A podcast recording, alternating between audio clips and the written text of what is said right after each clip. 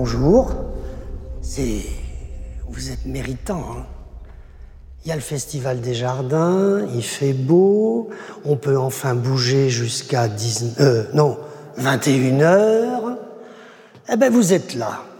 Ben, je vous remercie, parce que vous vous direz dans quelques années, tu te souviens On avait entendu Petit Mangin et Joachim, et vous verrez que ces deux auteurs-là vont parcourir un chemin littéraire magnifique, non seulement parce que j'ai eu un coup de cœur pour leur livre, mais parce que je voulais aussi mettre en avant un éditeur.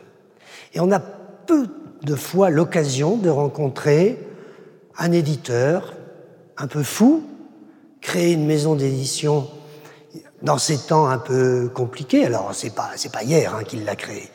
Mais tout le monde parle de la fin des librairies, de l'explosion d'Amazon, de la presse qui consacre moins de temps à la culture et à la librairie. Enfin bref, on n'entend que des bêtises qui nous empêchent d'avancer et d'espérer. Alors voilà, je vous demande, on va d'abord écouter l'éditeur de la manufacture de livres, et puis après, on fera place évidemment aux deux jeunes romanciers qui sont sur la gauche là, mais qui interviendront bientôt. Je vous demande d'accueillir Pierre Fourniot.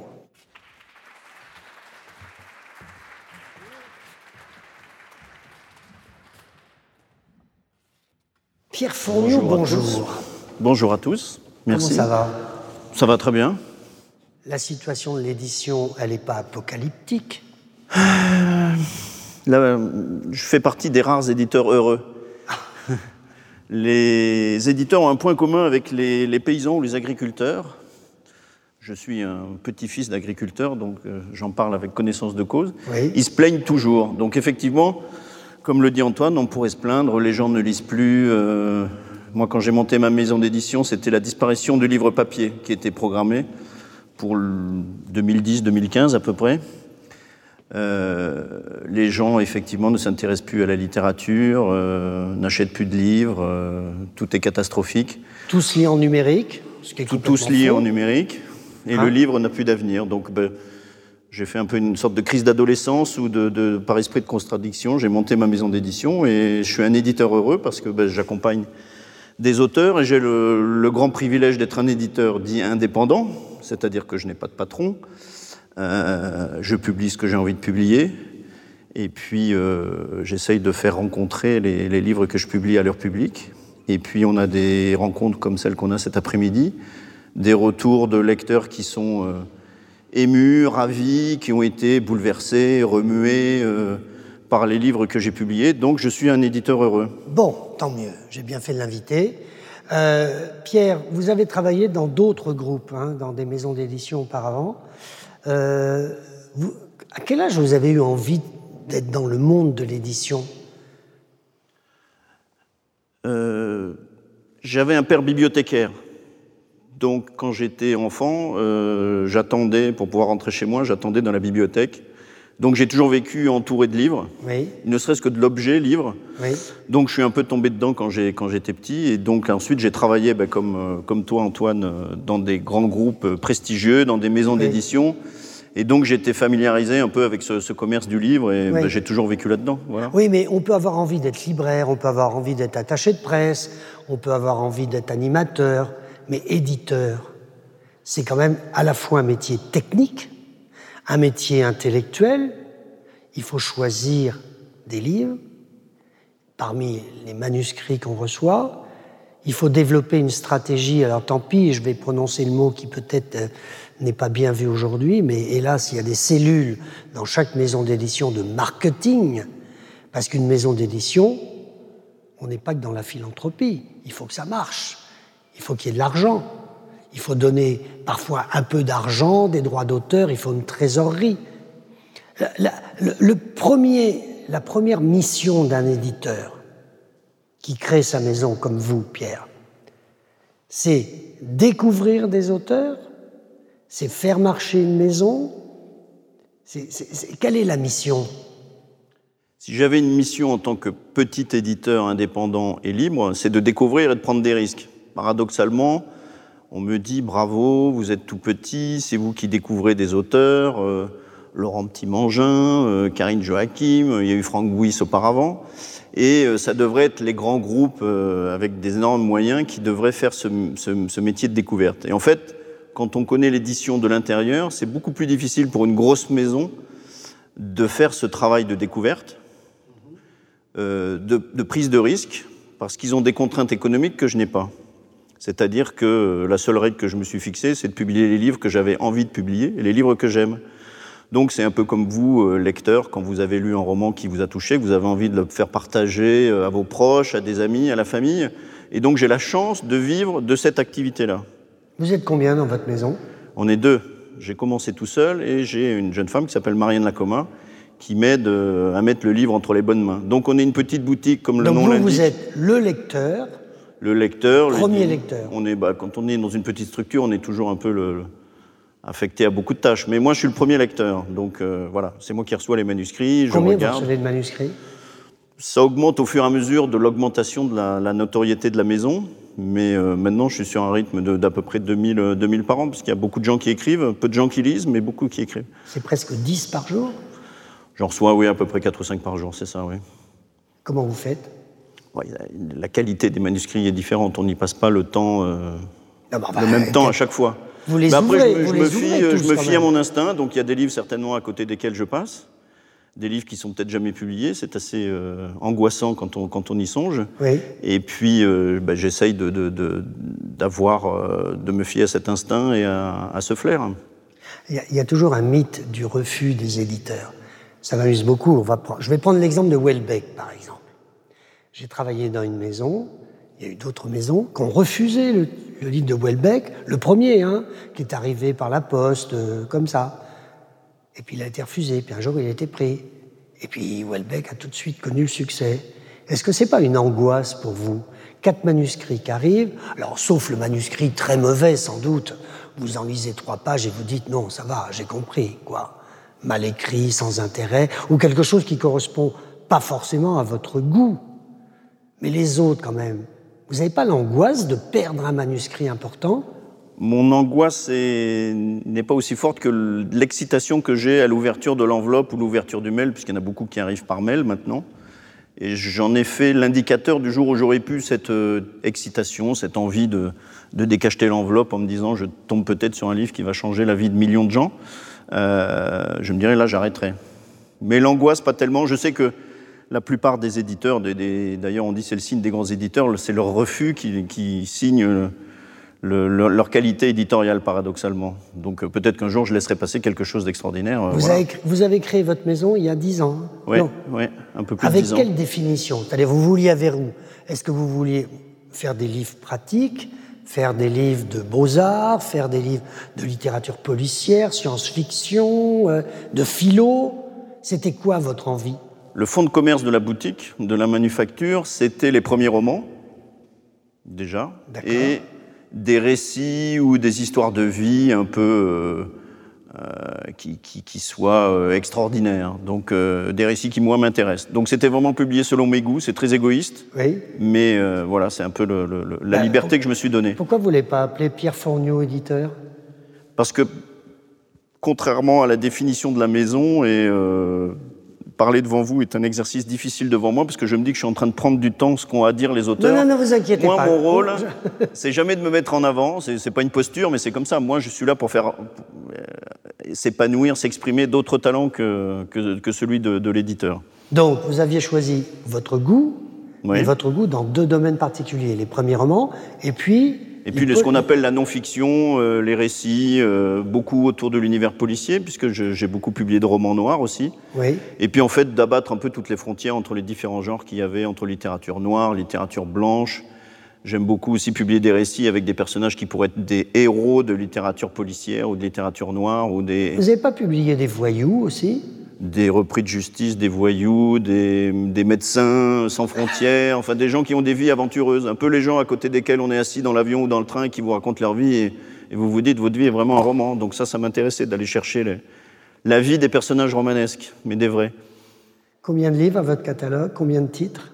J'avoue que je ne le sais pas précisément, mais j'en publie à peu près 20 par an. Donc euh, voilà, il doit y en avoir un peu plus de 200 maintenant. Et, et pourquoi 20 Parce que c'est ce dont vous avez l'énergie, de vous occuper. C'est 20, c'est pas beaucoup, on peut dire. C'est quoi C'est un, deux livres par mois? C'est euh, à peu près ça. Il y a deux mois où on publie pas, mais au-dessus, ça serait un peu trop, je pense.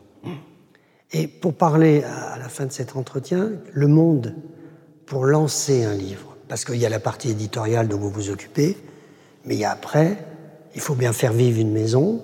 La librairie a besoin de livres qui se vendent. Tous les libraires vous me diront. Euh, comment on fait pour vendre un livre Alors après la période du choix du texte et du travail sur le texte, du travail avec l'auteur, vient la période de prendre son bâton de pèlerin et d'aller, euh, moi le travail de, pour faire connaître, pour publier au sens étymologique du terme euh, les ouvrages que je publie, c'est d'aller en librairie en fait. Donc c'est vraiment auprès d'eux que j'ai essayé de me faire connaître. Et donc euh, hier j'étais dans le Gers, avant-hier à Bordeaux, mercredi à Nancy. Voilà, il y a une période où on en profite puisque pendant de, plus d'un an et demi on a été un peu confiné, c'est le terme consacré, et d'aller librairie par librairie dans toutes les villes faire connaître nos publications avec obstination. Et... la presse, vous passez pas tous vos week-ends avec, et la presse avec Bunel ou avec Léa Salamé, je suppose. La presse, euh, bah, on envoie les livres, on fait des services de presse, mais c'est venu petit à petit. Maintenant, il y a un intérêt un peu plus de la presse sur nos productions, puisque le succès est venu. Mais au début, ça s'est fait vraiment avec le, réseau de librairies indépendantes qu'on a en France. Et les médias, qui ont dit qu'on donne moins de place aux livres, alors qu'en fait, on s'aperçoit dans le, dans, le, dans le pays européen c'est probablement en France qu'il y a le plus d'émissions où on parle de livres à la radio, à la télé. Il y a toujours un auteur invité, même, même dans, des, dans des émissions périphériques sur, euh, je sais pas quoi, moi, la cuisine, le jardin, des choses comme ça. Le livre est une référence quand même. Donc ça vous aide. Les médias, c'est de la même manière que les libraires ou de la même manière en général. Je crois que les, livres qui fonctionnent bien, c'est ça. Quand on publie avec. Euh, une sincérité et un enthousiasme. Quand on arrive à susciter l'intérêt pour l'enthousiasme que l'on a, les journalistes y sont sensibles et ils ont besoin justement de savoir qu'on publie, j'allais dire, pour de bonnes raisons, c'est-à-dire non pas pour euh, essayer de, répondre à quelconque mode, mais d'avoir un goût particulier pour certains types de textes et euh, de découvrir de nouveaux auteurs. C'est un peu ça la, la, marque de fabrique de la maison désormais. Pierre Fourniot, dernière question. Un homme a été très important dans l'histoire de l'édition française après la guerre. Il s'appelle Jérôme Lindon. Il a été celui qui a pratiquement donné l'idée de la loi qui a sauvé le commerce du livre en France dans les librairies, la loi du prix unique du livre, qui a été une des premières lois votées à l'arrivée euh, de la gauche et de François Mitterrand au pouvoir. Est-ce que Jérôme Lindon est un modèle pour vous? Plus qu'un modèle, puisque sans l'action de Jérôme Lindon, structurellement, la maison n'existerait pas. Je ne sais pas ce que je ferais aujourd'hui, je serais peut-être salarié dans une maison d'édition, mais on le voit pour d'autres pays. Avec la loi du, prix unique, la défense de la librairie indépendante, on est un des rares pays à bénéficier de, ce, de cette possibilité pour des toutes petites maisons euh, d'être euh, bah, dans les mêmes conditions que les, maisons d'édition beaucoup plus importantes et euh, avec des, besoins trésorerie qui sont énormes. Alors, Jérôme Lindon avait créé une couverture mythique, hein, dont il n'a jamais varié d'ailleurs. Hein. Couverture blanche, l'étoile bleue, pof, édition de minuit. Et vous, quand je regarde la couverture de ces deux premiers romans, il y a un esprit qui se dégage Qu'est-ce que vous avez voulu dégager comme charte graphique? Un petit décalage par rapport à ce qu'on trouve habituellement, une petite rupture, des petites fêlures dans le, sur, le, sur la graphie de, la couverture, sur, le, mhm. sur, le, sur la photo, et qui correspond, j'espère, à ce qu'on essaye de, de, publier et de, dire dans les, dans les romans qu'on met en avant. Mhm. Merci Pierre Fournier. Merci. Je vais demander à Karine Joachim et à Laurent Petit-Magin de nous rejoindre. Euh, Karine, il y, a un escalier là-bas. C'est pas le moment de trébucher. Voilà. Si vous voulez bien vous, installer. Peut-être entre nous, si vous le voulez. Voilà. Merci. Laurent à gauche. Voilà. Bon, j'ai parlé de mes, de mes coups de cœur. Hein. Moi aussi, c'est essentiellement mes coups de cœur qui m'ont permis de faire cette programmation et de vous avoir sur le plateau. Alors, depuis combien de temps l'un et l'autre vous aviez envie de voir votre livre publié là, vraiment, et de vous retrouver devant un public pour parler de votre livre? C'est peut-être pas une histoire de plaisir, hein, mais quand même, depuis combien de temps? Est-ce que vous imaginiez ça Karine? Alors, bonjour à tous, on en m'entend? Oui, oui. Euh, Parlez bien près du micro. Oui, oui, c'est mieux. Euh, c'est alors écrire un livre, ça, c'est une ambition, on va dire, un rêve qui a fait partie de moi depuis, depuis que je suis euh, petite fille, en fait, et que j'ai un petit peu abandonné euh, euh, au fil du temps, à l'âge adulte, quand j'ai été rattrapée par des responsabilités professionnelles, que mes, mes, enfants sont nés. Donc, c'est un rêve qui a été beaucoup plus présent à un moment de ma vie. Et, et, et, et, il se réalise étrangement au moment où où je n'y croyais plus euh, vraiment, où je mettais plus vraiment les choses euh, en œuvre pour que euh, ça se produise. Donc je suis vraiment voilà, ravie d'être là, de pouvoir échanger sur, le, roman, sur ce que j'écris. Mais c'est un peu le rêve d'une vie, dit comme ça. Ça, a un petit côté amusant, mais, mais, mais c'est vrai, c'est vrai. Et un rêve que j'imaginais pas réalisable, que j'imaginais plus réalisable en tout cas. Alors, Dominique Fernandez, que j'ai reçu hier, qui est le vétéran de cette édition, il a 92 ans, nous a confié qu'il avait écrit son premier livre, qui n'a jamais été publié, hein, je vous rassure. Enfin, je vous rassure, c'est idiot ce que je dis. Il l'avait écrit quand il avait 11 ans. Bon, voilà. Mais il l'avait écrit à 11 ans. Vous, à quel âge vous avez commencé J'avais 12 ans. Et, ah, bah, c'est pas mal aussi. il faisait, alors la police était assez, euh, assez grosse et l'interligne aussi, mais il faisait 239 pages, je me non. souviens précisément. 239 pages à, 12 ans Oui, oui, alors, alors je, je l'ai relu plus tard, c'était, c'était, ça me fait sourire aujourd'hui. Mais il y avait quand même la quantité, donc ça veut dire qu'il y avait vraiment une ambition à ce moment-là de produire quelque chose de, et c'était quoi, de dense finalement. C'était un roman euh, Oui, alors je me souviens plus des détails à vrai dire, mais c'était un roman, on suivait l'histoire d'une jeune fille depuis son enfance jusqu'à, jusqu'à sa mort, c'était, c'était pas très gai. Euh, j'avais fait lire ça à des amis de mes parents qui avaient dit il faut faire attention à ces lectures quand même, c'est un peu sombre. Et bon, mais hormis ça, je ne sais plus du tout ce qui est devenu le manuscrit, mais oui, moi j'avais, j'avais 12 ans. Bah, écoutez, essayez de le retrouver, puis vous l'envoyez à Pierre Fournier. On verra bien. Hein vous, Laurent Petit-Mangin, le euh, premier manuscrit, vous aviez 13 ans peut-être? Pas du tout. Non, non, euh, mon premier manuscrit date d'une dizaine d'années. Euh, c'est en fait un collègue d'Air France hein, qui, euh, qui m'a. Puisque vous travaillez à Air France, hein Qui, qui, qui m'a donné la voix, on va dire. C'est un collègue qui a cessé du jour au lendemain de, de prendre sa voiture pour venir euh, au travail, qui, qui, est venu en RER e et tout fier de lui, il m'a montré, m'a dit, il m'a montré un grand cahier à trois là. Et il m'a dit, enfin à quatre plutôt, et il m'a dit, tu vois là, j'écris un roman. Et effectivement, quelques mois après, bon, vous savez que vous pouvez finalement désormais vous publiez vous-même assez facilement, donc il, me, sort un livre. Je le lis et je me dis mais c'est pas mal. Enfin franchement c'est euh, effectivement il y avait euh, beaucoup de c'était un roman quoi. Bon et en même temps je dois bien le dire euh, et en même temps je me dis ah il aurait peut-être pu aller plus loin sur tel élément. Moi, je l'aurais écrit différemment, j'aurais fait plus attention à ça. Enfin, j'ai trouvé qu'il avait un petit côté, euh, un petit laisser-aller qui m'a euh, qui m'a gratouillé. Ça n'a pas dû lui faire plaisir. Ça. Non, non, mais je l'ai pas dit. Ah oui. Et je me suis dit, tiens, euh, bah, enfin, en me disant ça, j'avais conscience d'être un peu présomptueux, et je me suis dit, bah, vas-y, fais-le, toi, on va voir si tu si tu y arrives. Un défi.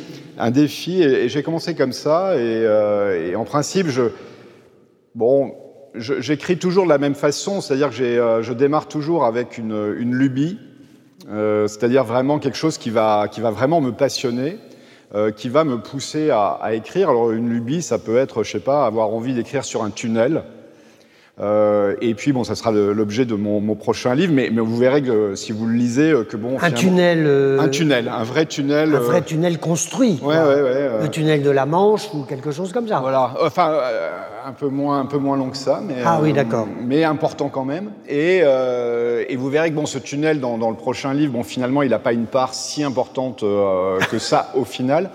Mais en tout cas, c'est lui le, le, déclencheur de, l'envie de se mettre à, la table de travail et d'initier un, nouveau roman.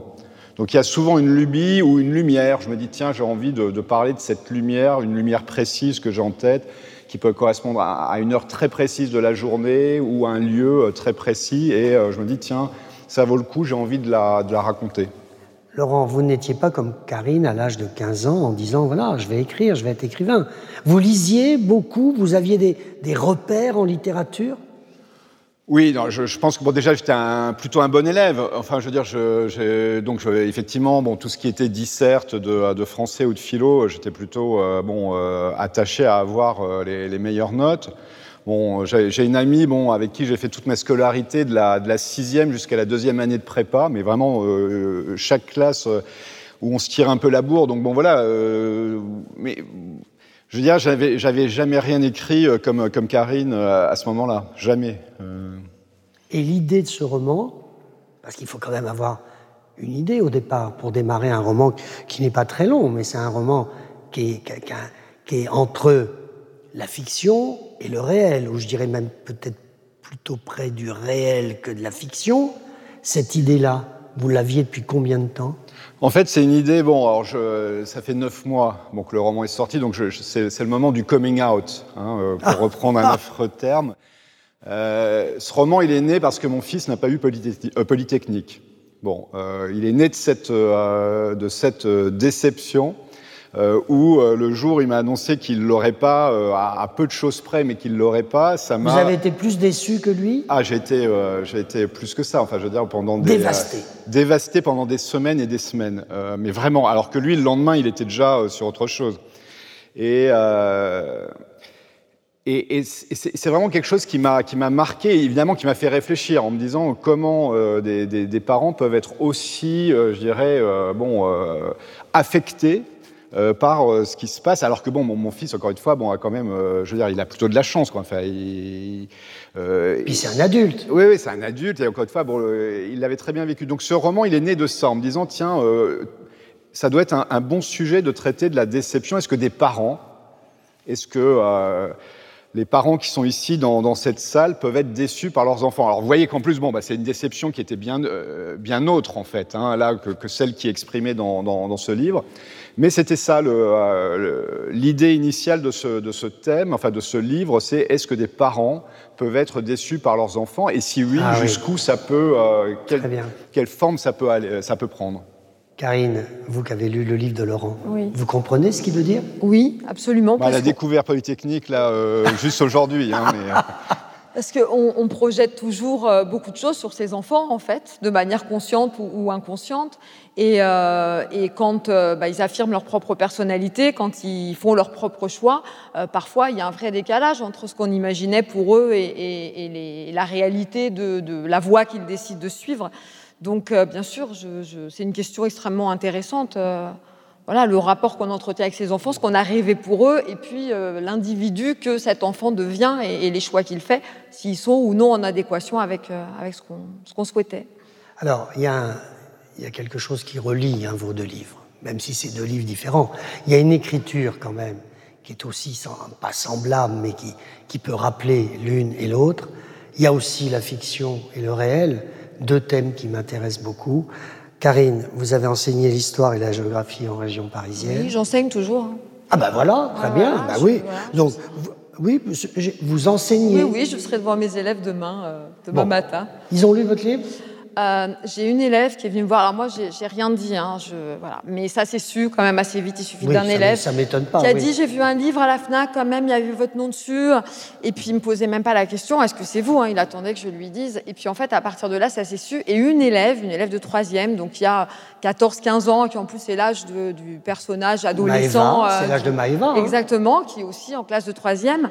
Et elle me dit j'ai acheté votre livre, j'ai commencé à le lire. Alors euh, bah, j'ai pensé à tout ce que j'avais mis dans le livre que j'avais pas forcément envie que mes élèves lisent. Ah bah oui, mais c'était trop tard. Hein. voilà.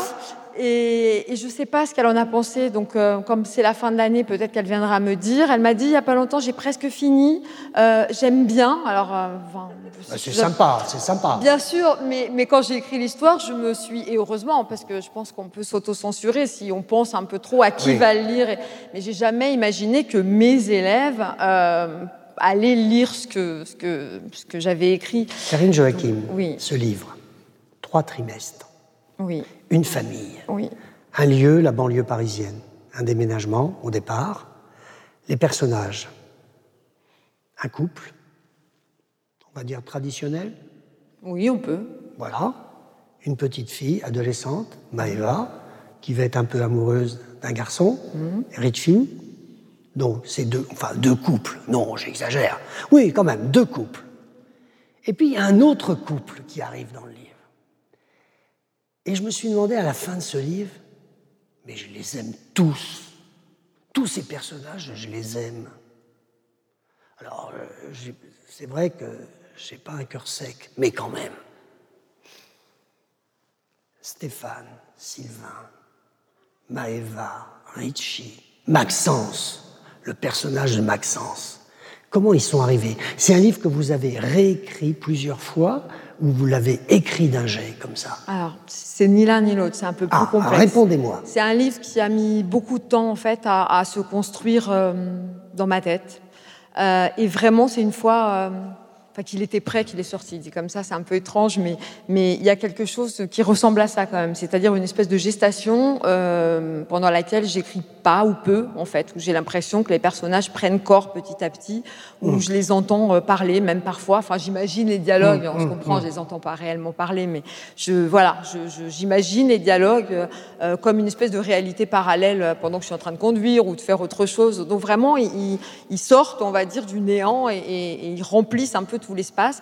Et à un moment donné, je sens qu'ils sont là et que je peux véritablement écrire. J'ai plus besoin de chercher qui ils sont, ce qu'ils ont à dire. Ça vient euh, tout seul et, assez naturellement. Et, de temps en temps, ils se taisent. Donc, euh, j'ai écrit. Quand j'ai écrit les phases où j'écrivais, j'écrivais euh, très vite, un peu par jet mais d'une manière saccadée parce qu'il y a plusieurs phases d'écriture qui ont été elles-mêmes ponctuées de phases de pause qui, je pense, étaient nécessaires parce que certains passages et certains moments étaient un peu éprouvants parfois euh, à écrire. Ils ne sont jamais à la lecture, hein, vous inquiétez pas, pas du tout.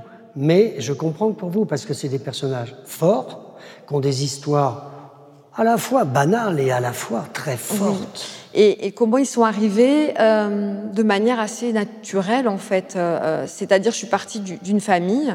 Euh, je savais quel était le dénouement, puisque c'est le dénouement qui, dont on ne peut pas parler, qui m'a donné l'idée du livre. Et ensuite, euh, bah, j'ai eu envie de comprendre un certain mécanisme et, et, et, en racontant cette histoire. Donc finalement, le thème que l'on découvre à la fin, le, le, le dénouement, euh, il a été euh, contextualisé, il a mmh. été voilà. donc je suis partie un petit peu à rebours. Et ensuite, les personnages, c'est ceux que je pourrais rencontrer dans la vie réelle, mais, mais vous aussi, hein, euh, certainement, effectivement, c'est des gens qui ont une vie euh, banale et, euh, et, et, leurs histoires sont celles qui correspondent à, à, ce que, aux personnes que je côtoie dans la réalité. C'est vrai que le personnage de l'adolescente qui élève en, en troisième, euh, bon, j'ai pas besoin de chercher bien loin la source d'inspiration. Euh, dans l'école publique, que ce soit les écoles primaires ou, ou, ou les collèges, c'est une espèce de microcosme de la société, mais de manière euh, accentuée en réalité, puisque quand on, on, fait des choix en tant qu'adulte, qu'on se dirige vers un milieu professionnel, c'est pas qu'on cloisonne les gens qu'on fréquente, mais, mais finalement on perd un peu cette mixité qui existe dans les établissements scolaires.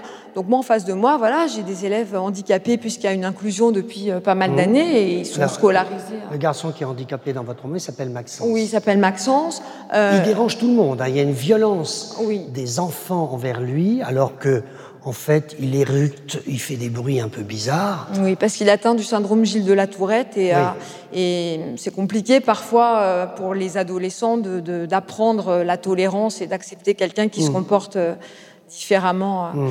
Donc, euh, donc ils sont arrivés comme ça, ces personnages avec leurs caractéristiques, parce que euh, ça correspond euh, à la réalité que j'ai devant moi tous les jours. Et puis, en s'occupant d'élèves, d'enfants, on, on on les accompagne parfois dans des situations difficiles aussi à, à notre niveau. Et peut-être qu'à un moment donné écrire c'est une manière de mettre à distance tout ce qu'on tout ce qu'on qu'on prend. Enfin on, on, se sent concerné. En tout cas moi je me sens concerné quand j'accompagne des élèves quand ils ont des histoires difficiles. Et c'est vrai qu'à un moment donné année après année élève après élève il y a une espèce de, de tourbillon euh, voilà. Écrire c'est peut-être euh, ne pas se laisser aspirer on va dire par le tourbillon des autres vies euh, et, et de leurs difficultés alors, quand j'ai dit qu'on aime tous les personnages, enfin c'est un peu exagéré ce que je dis, parce qu'ils ont des vies un peu, un peu, un peu bouleversées.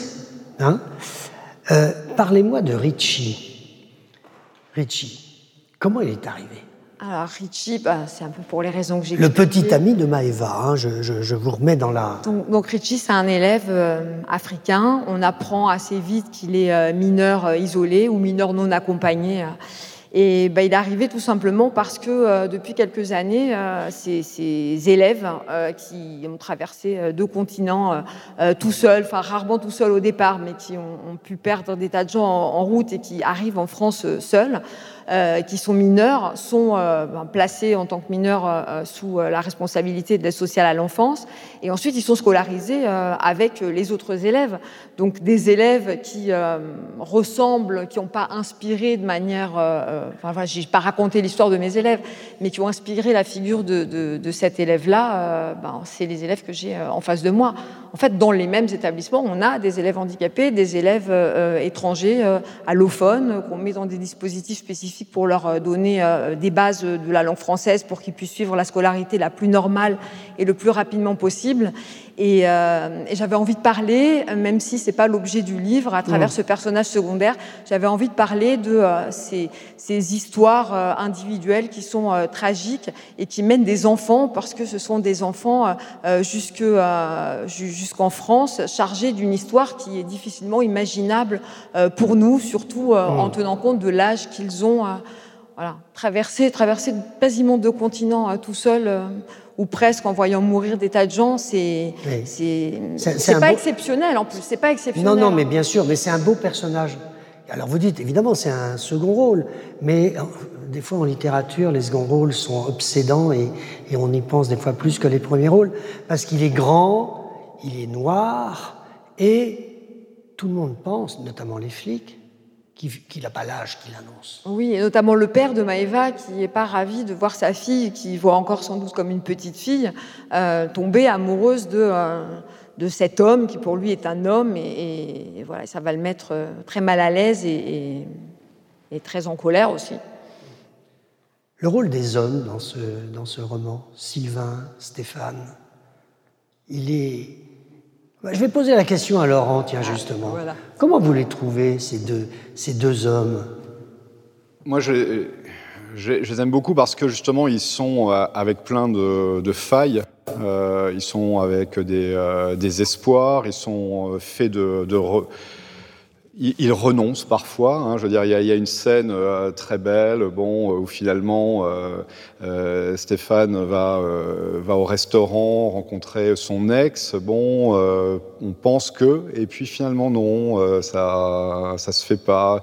Donc bon, moi, c'est ça qui m'intéresse aussi de, mettre en scène, je pense que c'est de lire en tant que lecteur des, histoires où on sent la fragilité c'est-à-dire où tout n'est pas d'un bloc, où tout, euh, tout n'est pas inscrit, où il y a cette espèce d'oscillation, où ça pourrait être très bien dans un sens, puis finalement ça va dans l'autre. Euh, et c'est cette espèce de, de, mouvement qui, euh, qui, m'intéresse, mmh. que je trouvais mouvement en tant que lecteur. Et bon, mmh. d'ailleurs en tant qu'auteur, bon, c'est ce qui m'intéresse aussi d'ailleurs de, de, mettre en œuvre. Alors écoutez, c'est amusant Laurent que vous répondiez ça, parce que j'ai choisi de lire un, un passage, Karine, J'aurais pu, pu donner la parole à, à Elisabeth, qui choisit assez vite d'ailleurs le père de Maxence comme amant. Elle passe plutôt du temps chez lui dans sa chambre à faire l'amour d'une manière plutôt euh, frénétique. Elle abandonne les courses, la course à pied. Euh, mais Stéphane, un homme qui faisait les 100 pas dans le jardin en se retenant de ne pas crier, et de ne pas casser quelque chose qu'il regretterait ensuite. Toute sa vie était un naufrage. Il ne contrôlait rien, rien, rien. Pour chaque rien, il donna un grand coup de tête contre le tronc du cerisier du Japon jusqu'à ce qu'il se sente une tiédeur sur son visage. Il porta la main sur son front, découvrit du sang sur ses doigts et se mit à rire, incrédule. Ses ricanements se transformèrent bien vite en pleurs, et l'impuissance même de ses larmes intensifia sa colère. Il se dirigea vers l'atelier en titubant les, sous l'effet des coups à la tête. C'était ça sa vie, sa pauvre existence. De la morve, des pleurnicheries. Il n'était qu'un mec sans couilles, un mari inconstant qui passait de la certitude d'être amoureux de sa femme à celle de ne plus l'aimer depuis des années, sans jamais prendre aucune décision concrète. Un lâche. Il se sentait minable, malheureux, inutile, terrifié par la violence qui explosait en lui. De rage, il écrasa son poing contre le mur de la dépendance, les os de ses doigts émirent un craquement inquiétant et une douleur fulgurante le traversa, depuis la main jusqu'à l'épaule. La souffrance lui arracha un rictus dans lequel il s'était glissé, une étrange et malsaine satisfaction. Puis, il se laissa tomber à terre, s'assit sur l'herbe humide et resta de longues minutes dans l'obscurité à ruminer, caressant de son autre main ses doigts endoloris, sans même penser à essuyer le filet de sang qui avait commencé à coaguler au-dessus de son sourcil. Tout est dit sur le personnage. Tout est dit. Non? Si, Vous êtes d'accord avec Oui, oui, c'est un passage qui survient à la fin. Donc euh, oui, ça résume finalement euh, tout ce que le lecteur a pu, a pu suivre et a pu apprendre du personnage tout au long, euh, tout au long du récit. Mais bon, c'est un homme malheureux. Hein. C'est un homme malheureux qui, qui a une maîtresse ben, quelques années avant que l'histoire commence, qui, qui décide de, de, sauver sa famille, donc de rester avec sa femme parce qu'il pense à sa fille. Donc euh, d'un côté, il est extrêmement lâche pour tout un tas de raisons, mais en même temps, il faut aussi du courage pour euh, renoncer à ses aspirations euh, et, garder le sens des responsabilités. Moi, j'aime bien les personnages comme ça, en fait, comme lui, comme tous, un peu dans, le roman, qui à la fois ont des défauts, enfin, sont attachants, mais, mais ils, sont, ils sont profondément humains parce que ils sont, ils sont ni complètement sympathiques, ni complètement odieux. Euh, non, mais ils sont nous-mêmes. Ils sont nous-mêmes. Oui, sans doute.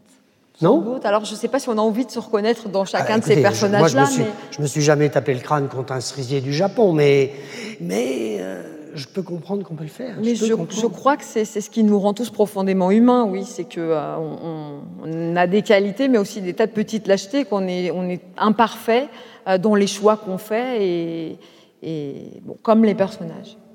Karine, le personnage de Stéphane, euh, d'Elisabeth, pardon, donc la mère de Maëva, vous l'aviez imaginé en premier, ce personnage, ou il s'est, modifié au cours de votre récit? C'est certainement le personnage que j'ai euh, imaginé euh, au départ, quoique les adolescents aussi, mais ils se sont euh, ensuite, voilà, les choses se sont imbriquées. Mais le personnage d'Elisabeth, il est central. La véritable héroïne, c'est elle, même s'il y a trois personnages mmh. principaux. Et elle, était, elle est restée assez fidèle à ce que j'imaginais en fait. C'est-à-dire une femme qui qui, oui, est malheureuse aussi, mais qui, en fait, si on regarde toutes les cases, euh, bah, il y a une certaine sécurité matérielle. Elle est toujours mariée au père euh, de sa fille, donc ils ont surmonté des épreuves. Euh, elle n'a pas à se plaindre de manière très objective. Si on prend une liste de critères, qu'est-ce qui fait qu'on a une vie convenable? Donc, comme elle n'a pas de raison de se plaindre, elle s'interdit de s'avouer peut-être à elle-même qu'elle est malheureuse, mais comme son mari aussi. Et sauf que jour après jour, il y a quand même une couche d'insatisfaction qui vient euh, s'ajouter et on sent bien qu'on va vers, euh, vers le trop-plein euh, sans vraiment savoir de quel côté l'édifice familial va, s'effondrer. Mais voilà. Écoutez, moi, ce qui m'a fait, je pense que Pierre Fourniot serait d'accord avec moi, il y a une maturité dans vos deux livres, hein, une maturité. Présentée comme un premier roman, là, vous en janvier dernier et Laurent Petit-Mangin à la rentrée littéraire précédente, on ne peut pas croire que c'est un premier roman.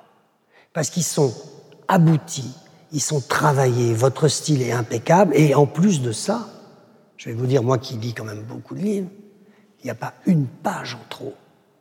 Il n'y a pas un moment dans le livre où on dit, bon, hein, ça avance jusqu'à un dénouement dont on ne parlera pas, ni chez vous, Laurent, ni chez vous, Karine, la surprise totale.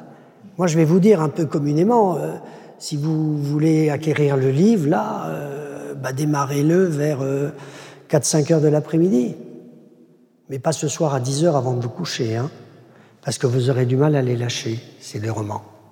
Vraiment, Karine Joachim, bravo, pourquoi nos corps étrangers? Vous aviez pensé à d'autres titres ou c'est celui-là? Euh, le titre était très différent, celui que, j'avais choisi. Euh, et, en fait, c'est Pierre Fournier qui a choisi le titre. Et il a eu raison, puisqu'il euh, il colle parfaitement à tous les aspects du roman, ou presque, puisque c'est l'histoire d'un couple qui, qui va mal, dont les corps deviennent étrangers. Euh, c'est le mal-être d'Elisabeth, l'héroïne, qui, euh, qui s'exprime par le corps. En fait, tout ce qu'elle ne dit pas, tout ce qu'elle ne verbalise pas, finalement, c'est son corps qui va l'encaisser et, et, mm. ça la rattrape. Euh, c'est le corps étranger aussi du, de Ricci,